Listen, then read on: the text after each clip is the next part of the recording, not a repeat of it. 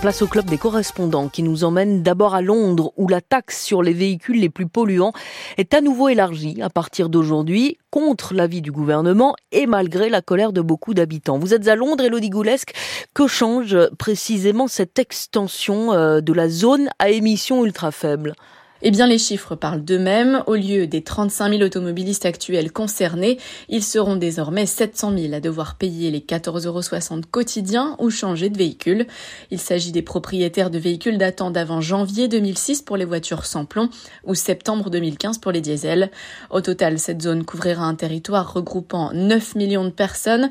Alors, vous l'avez dit, une extension qui fait polémique ici Côté conservateur comme travailliste, on dénonce une décision irrationnelle en pleine crise du coût de la vie et avec une inflation record.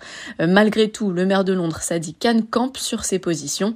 Il accusait hier le premier ministre Rishi Sunak d'être vu comme celui qui aurait pu sauver des vies mais qui a refusé.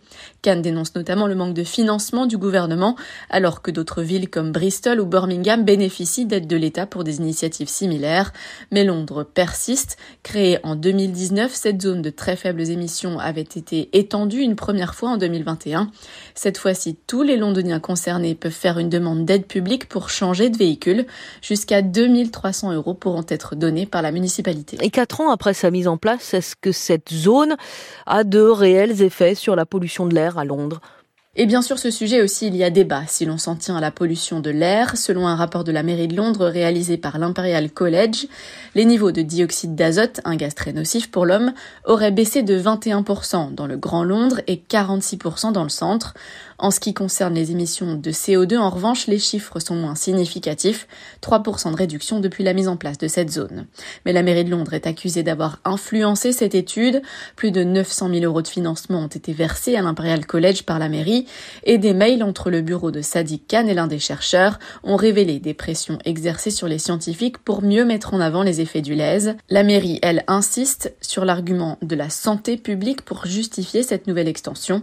Selon l'Imperial College, en 2019, environ 4000 décès prématurés étaient attribués à la pollution de l'air à Londres. Elodie Goulesque, à Londres, nous voici à présent en Norvège avec vous, Carlotta Morteo, parce que la Norvège a une politique un peu différente, des péages moins chers pour inciter les automobilistes à passer à l'électrique. Depuis 2009, les péages à l'entrée des grandes villes norvégiennes sont gratuits, Carlotta, pour les véhicules 100% électriques.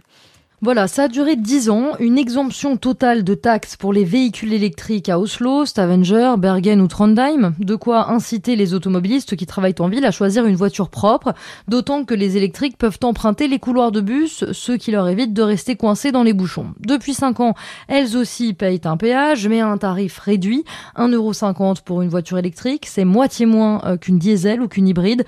À Oslo, un véhicule sur trois roule aujourd'hui à l'électrique et de la vie générale, la ville est plus silencieuse l'air plus respirable.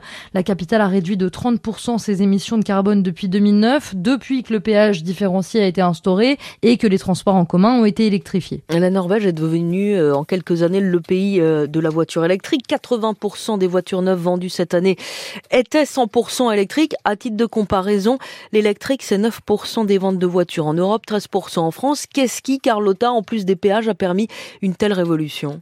Alors la mesure phare, c'est sans doute euh, l'exemption de la TVA sur l'achat d'un véhicule électrique. Ça représente 25% d'économie, hein, de quoi s'aligner avec le prix d'un véhicule thermique.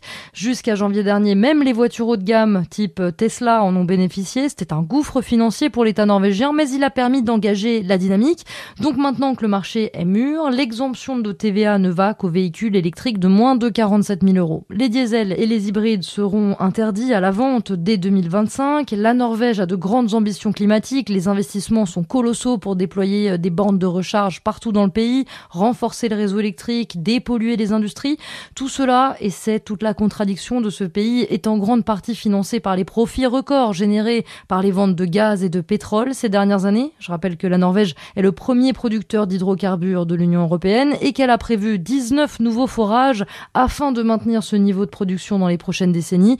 Donc la Norvège est certes un laboratoire de la transition, mais elle continue continue d'exporter ses émissions carbone. Carlotta Morteo en Norvège euh, pour France Info. C'était le club des correspondantes. Merci à vous deux.